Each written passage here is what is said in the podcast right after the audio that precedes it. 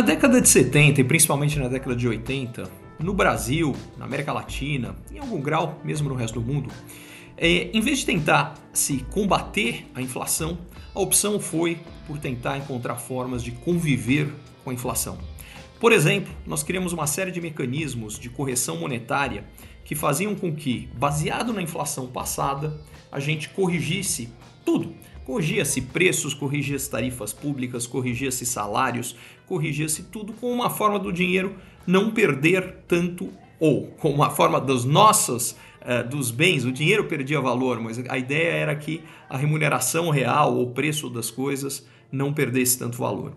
Na prática, isso acabou alimentando ainda mais a inflação, e a inflação, que nunca anda de lado, ou ela sobe, ou ela aumenta, ou ela cai, ela subiu e subiu muito, a ponto de a gente chegar no Brasil a uma inflação de 80% ao mês. Isso significa o seguinte: você recebia o seu salário e no dia que você recebeu o salário você precisava comprar tudo o que você precisava para o mês. Porque no dia seguinte aquilo tudo já ia estar significativamente mais, claro, mais caro.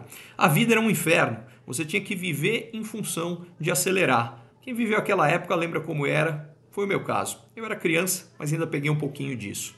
Aí veio o plano real. Depois de várias tentativas frustradas de planos econômicos para controlar a inflação no Brasil, o Plano Real foi bem sucedido e finalmente conseguiu, de fato, domar esse dragão inflacionário e reduzir o efeito do imposto inflacionário.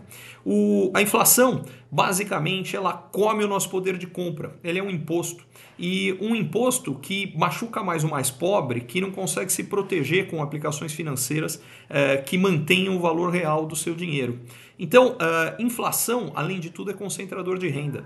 Não por acaso, com o início do Plano Real e na década seguinte, o Brasil teve uma melhora brutal de uh, distribuição de renda exatamente pela queda gigantesca da inflação. Mas vira e mexe a gente esquece o tamanho do estrago que a inflação faz. Aliás, não por acaso, a década de 80 ficou para a história como a década perdida, porque nunca a economia brasileira, no passado da, daquele século, tinha tido um desempenho econômico tão ruim.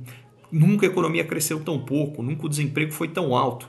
Mas vira e mexe a gente esquece as, as, lições da história. No Brasil e no mundo você vê países querendo adotar as mesmas ideias que não deram certo no passado, como controle de preços, como vamos aceitar uma inflação um pouquinho mais alta, porque afinal de contas, o método de segurar a inflação, que é dificultar para as empresas venderem, para que elas não possam subir tantos preços, ele acontece às custas de recessão e ninguém quer recessão.